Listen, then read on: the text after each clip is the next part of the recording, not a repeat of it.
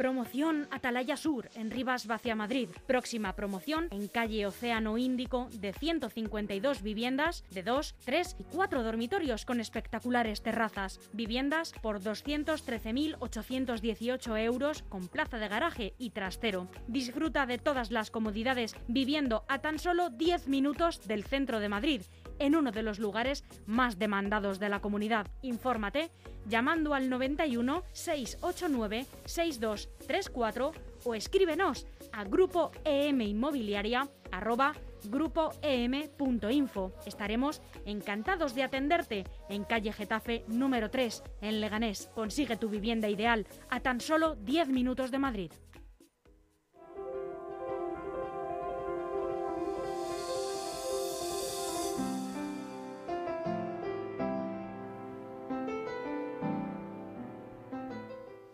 Muy buenas tardes, bienvenidos a LGN Radio cuando son las 4 y 22 de la tarde y este miércoles 16 de marzo las calles siguen llenas de esta arena del desierto que ha teñido las calles de color marrón.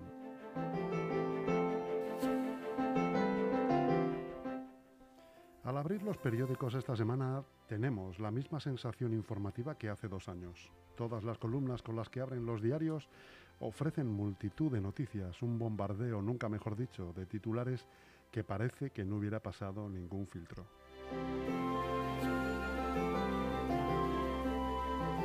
Muy buenas tardes, Almudena Jiménez. Muy buenas tardes, Chus Monroy. Pues eh, coincido totalmente con este análisis.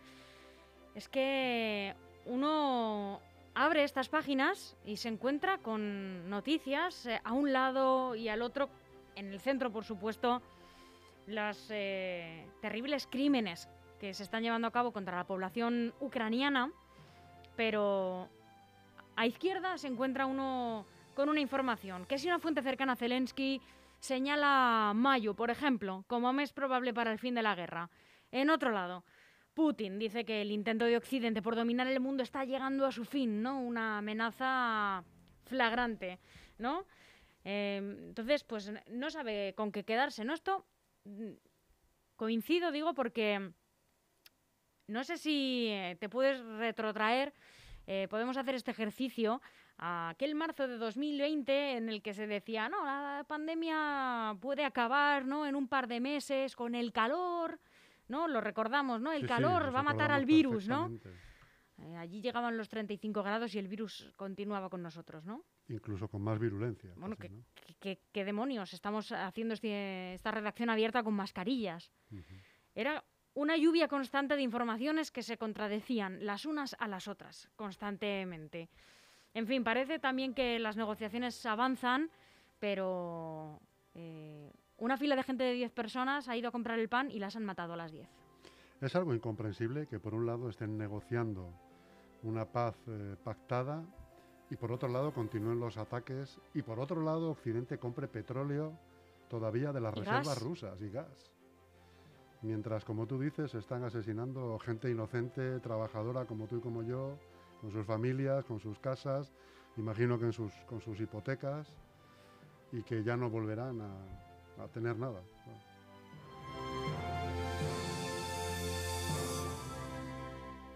Pues sí, este fuego enemigo que avanza y que en todo este contexto dramático también eh, estamos viendo estas caravanas de solidaridad que llegan en masa a la frontera con Ucrania para llevarles ayuda humanitaria y recoger personas para sacarles de aquel horror y ofrecerles un futuro.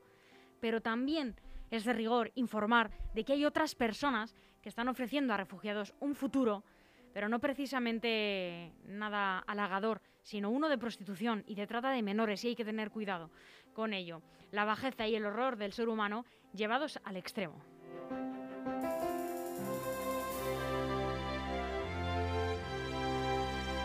Y como siempre, vamos a aportar datos a todo este contexto.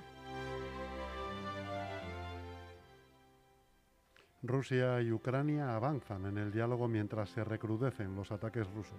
El ejército ruso ha intensificado los ataques contra varias ciudades ucranianas este miércoles. En Kiev, los bombardeos han provocado el derrumbe de un edificio residencial de 12 plantas y otro de 9 pisos, causando al menos dos heridos, según el Servicio Estatal de Emergencia. Los ataques se han repetido en la asediada Mariupol, donde las autoridades ucranianas denuncian que las tropas rusas han tomado como rehenes a 400 médicos y a pacientes de un hospital, así como en, como Zaporilla, al sureste del país, y los alrededores de Odessa, en el suroeste. A pesar de ello, los representantes de Rusia y de Ucrania, como decíamos, continúan negociando una salida de este conflicto y comienzan a acercar sus posturas. Por su parte, el ministro ruso de Exteriores, Sergei Lavrov, ha asegurado este miércoles que hay varias cuestiones en las que el acuerdo podría estar ya próximo, como el estatus neutral de Ucrania. Según fuentes del Kremlin citadas por France Press, Suecia y Austria podrían ser un modelo de neutralidad. Fíjate, Chus, cómo te anticipaste antes de que estallase esta guerra, porque el primero en decirlo, por lo menos en este estudio, al primero que yo se lo escuché, fue a ti. El presidente ucraniano Volodymyr Zelensky apuntó en la noche del martes que los encuentros seguirán en los próximos días y que las posiciones en las negociaciones parecen ser más realistas. Este miércoles, Zelensky ha pedido ayuda para poner fin a este terror con una intervención por videoconferencia ante el Congreso de Estados Unidos. ¿Qué les ha dicho?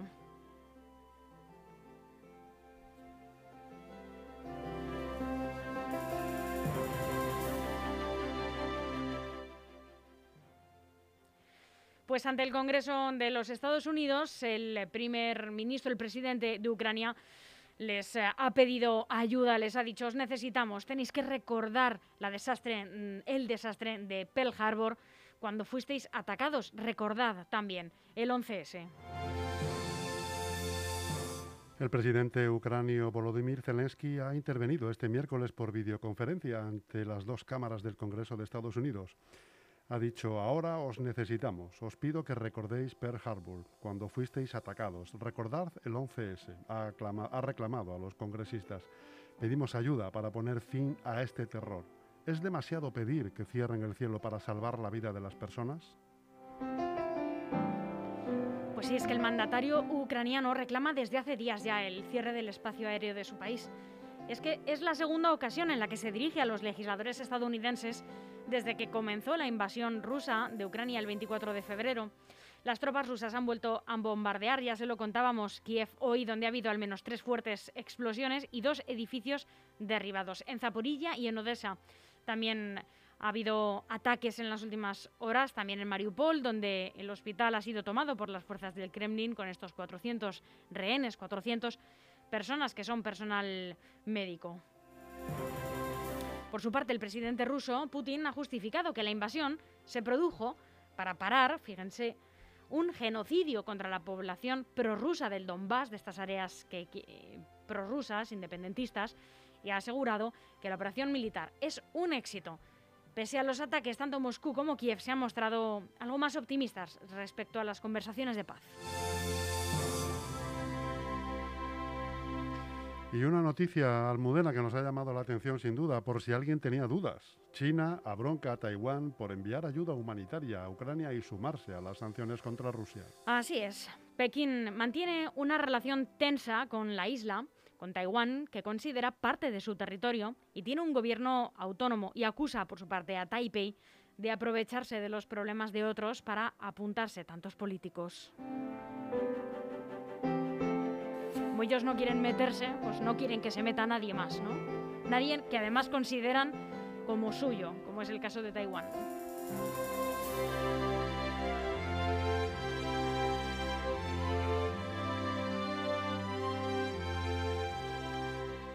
El gobierno, bueno, ya vamos a pasar a una noticia mucho más local, el gobierno se compromete a rebajar la luz el gas y los carburantes el próximo 29 de marzo. Bueno, muy triunfalista esta noticia que extraemos de El País, ya lo veremos, aunque quedan pocos días. Ha sido el ministro de la Presidencia, el señor Félix Bolaños, que ha garantizado este miércoles que el Gobierno va a bajar la luz, el gas y la gasolina en el decreto que tiene previsto aprobar el próximo 29 de marzo y haya o no consenso en la cumbre europea de la próxima semana. Así lo ha señalado en la rueda de prensa posterior a la reunión que ha mantenido en el Congreso con el Partido Popular el primero de los partidos con los que tiene previsto reunirse este miércoles en el marco de la ronda de contactos que ha iniciado para explorar medidas de respuesta a las consecuencias económicas de la guerra en Ucrania. Bolaños ha subrayado que el Ejecutivo es plenamente consciente de lo que está costando llenar el depósito de gasolina, pagar la factura de la luz y mantener las casas calientes en el país. Y por eso, dice, lo que hará el Gobierno será bajar el precio a estos tres servicios, según ha dicho, de la mano de sus socios europeos y espera también del resto de las fuerzas políticas.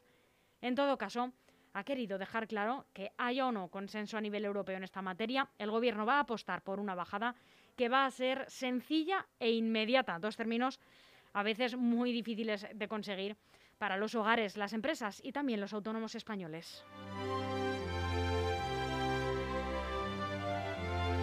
Y se preguntarán cuándo va a terminar toda esta tormenta de arena, Chus. Pues la calima va a durar hasta el jueves, o sea, hasta mañana, y traerá lluvias de polvo y barro a gran parte de la península. Pues sí, buena parte de la península, como saben, como han visto, lleva dos días amaneciendo entre el encanto sublime de un paisaje familiar que sea amarillo de repente y la sensación de que los eventos extremos, ya sean naturales o políticos, se acumulan sin descanso. El miércoles continuarán las lluvias de polvo y barro, así como la mala calidad del aire en numerosas zonas de España. Se sigue recomendando no practicar deporte al aire libre. Los expertos son cautos porque faltan registros fiables que nos permitan mirar muy atrás, pero tanto la percepción de la población como los datos que tenemos todavía indican que nos hallamos ante una lluvia de polvo que no tiene precedentes en muchas de las regiones que cubrió la calima. Y aún parece que va a seguir con nosotros durante todo el día de hoy y en menor medida mañana jueves.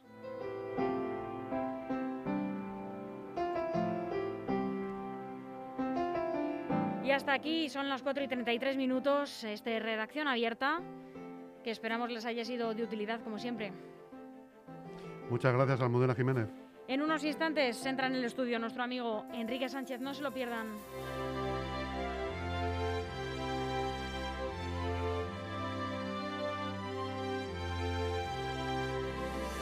Gestoría Montero, trabajando durante 46 años con los mejores expertos del sector.